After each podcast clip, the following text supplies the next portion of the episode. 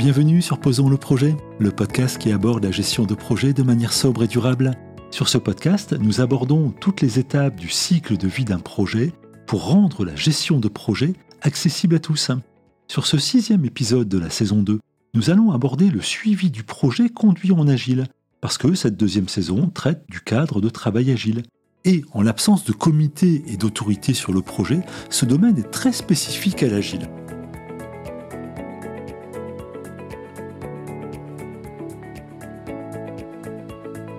Bonjour Stéphanie. Bonjour Christian. Eh bien, nous voici sur un troisième épisode de Posons le projet, nouvelle formule, avec un modèle en duo qui semble plutôt bien fonctionner. Merci de répondre à nouveau présente pour cet épisode. Merci à toi pour ton invitation. Maintenant que je maîtrise la planification et la gestion des risques, je ne veux pas manquer la suite. Mais dis-moi, ça ne doit pas être très simple de suivre un projet en agile avec un périmètre qui peut changer à chaque instant. Et puis j'imagine les attentes des parties prenantes qui, légitimement, s'inquiètent parfois, non? Pas très simple a priori, mais en apparence seulement, parce que le cadre de travail agile a bien évidemment sa proposition pour suivre les projets.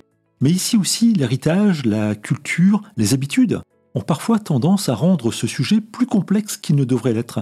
C'est ainsi que l'on réclame facilement des éléments de suivi qui relèvent d'autres méthodes et qui plus est ne sont pas toujours justifiées. C'est ce dont nous parlions tout à l'heure avec les comités de pilotage et les réunions de présentation Oui, entre autres, puisque la notion de copile n'existe pas en agile. Alors pourquoi organiser des copiles sur un projet agile? Peut-être parce que seuls les membres de l'équipe Scrum maîtrisent l'agile.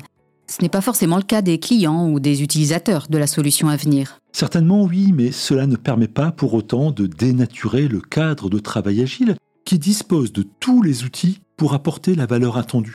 Et puis, rappelons ici la mission d'accompagnement du ou de la Scrum Master. La pédagogie reste un outil puissant pour favoriser l'adhésion des parties prenantes au cadre de travail agile. Alors comment fait-on pour suivre le projet agile en satisfaisant tout le monde? Il faut certainement revenir aux fondamentaux de l'agile, et en particulier à un élément posé à la jeunesse de ce cadre, à savoir le manifeste agile.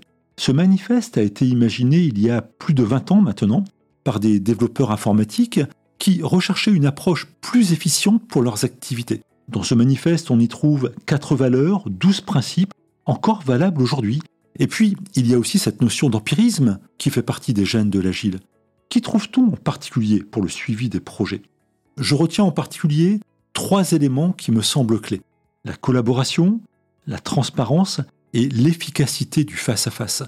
Sur la transparence, il y a d'ailleurs tout un chapitre qui lui est consacré dans le guide définitif Scrum. On y parle d'artefacts de transparence. Et puis j'ajouterai ma modeste contribution à tout cela en rappelant que nous œuvrons pour une gestion de projet sobre et durable. Et ça, ça veut dire alignement des moyens de suivi aux besoins des parties prenantes et respect du temps des collaborateurs, si j'ai bien compris. Oui, restons sur ces objectifs. Ils sont tellement importants pour la réussite du projet et l'enthousiasme des équipes. Alors sur les aspects de collaboration et de face-à-face, nous avons déjà vu un ensemble de rituels très intéressants qui participent directement au suivi. Je pense en particulier à la mêlée quotidienne, à la revue de sprint et à la rétrospective. Ce sont trois événements clés et récurrents sur le projet qui permettent de partager le niveau d'avancement et les éventuelles difficultés rencontrées. Oui, mais avec ces rituels, nous sommes sur une approche orale et ça ne facilite pas le partage avec d'autres personnes qui pourraient aussi être en demande. Si je ne participe pas à ces rituels, comment puis-je avoir de l'information du suivi du projet? Je te rejoins sur les limites du face-à-face, c'est informel et seuls les participants à ces rituels bénéficient de l'information. C'est là que la notion de transparence apporte un complément précieux au suivi du projet, justement pour partager plus largement les informations nécessaires à la compréhension de l'avancement du projet. Cette transparence est portée par ce que l'on appelle souvent les diffuseurs d'informations. Ce sont des affichages, généralement graphiques, qui permettent de diffuser largement une information de suivi. Ces diffuseurs portent des noms un peu barbares comme le burn-down, le burn-up ou encore le nico-nico. Ce n'est pas très simple de présenter ces diffuseurs sur un podcast audio, alors je ne vais pas m'y risquer, ça risque vraiment d'être insupportable à écouter. Ça peut aussi apporter de la légèreté à ce podcast. T'entendre te débattre avec une explication impossible à réaliser, c'est bon pour le bêtisier, ça, non? Certainement oui, mais non, je ne vais pas m'y aventurer. Un bon moteur de recherche devrait sans souci apporter l'information sur ses diffuseurs avec tous les visuels et les explications qui s'imposent.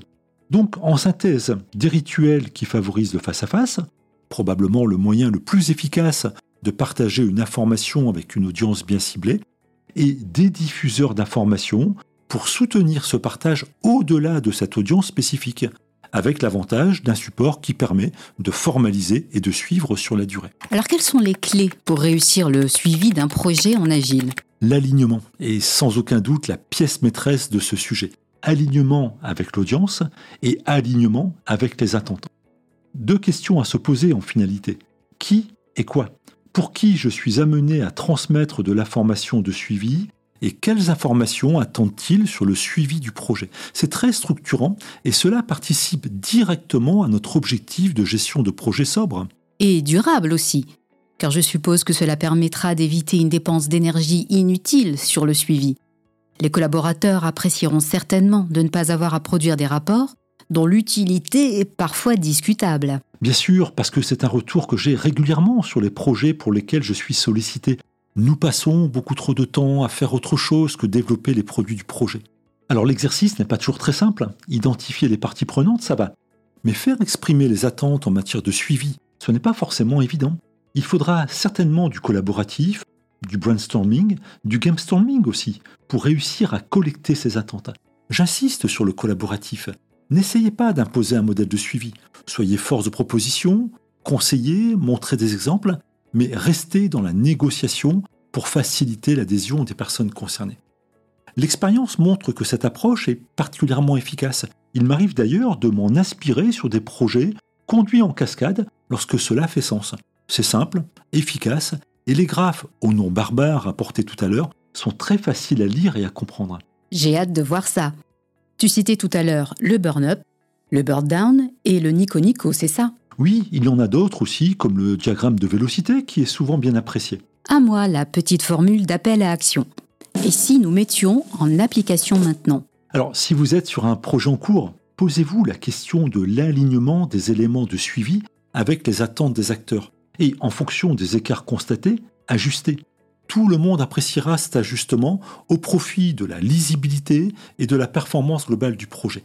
Et puis, si vous avez un projet à venir, prenez le temps d'identifier les parties prenantes et leurs attentes spécifiques. Ce n'est jamais une perte de temps. Croyez-moi, l'investissement sera très rentable. Merci Stéphanie pour ta participation à cet épisode. Avec plaisir, Christian. Nous nous retrouvons donc la semaine prochaine pour un nouvel épisode Oui, même lieu et même heure, un peu comme les rituels en agile.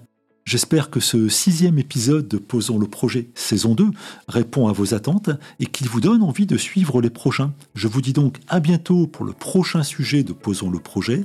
Nous y aborderons la gestion des changements, tout un programme.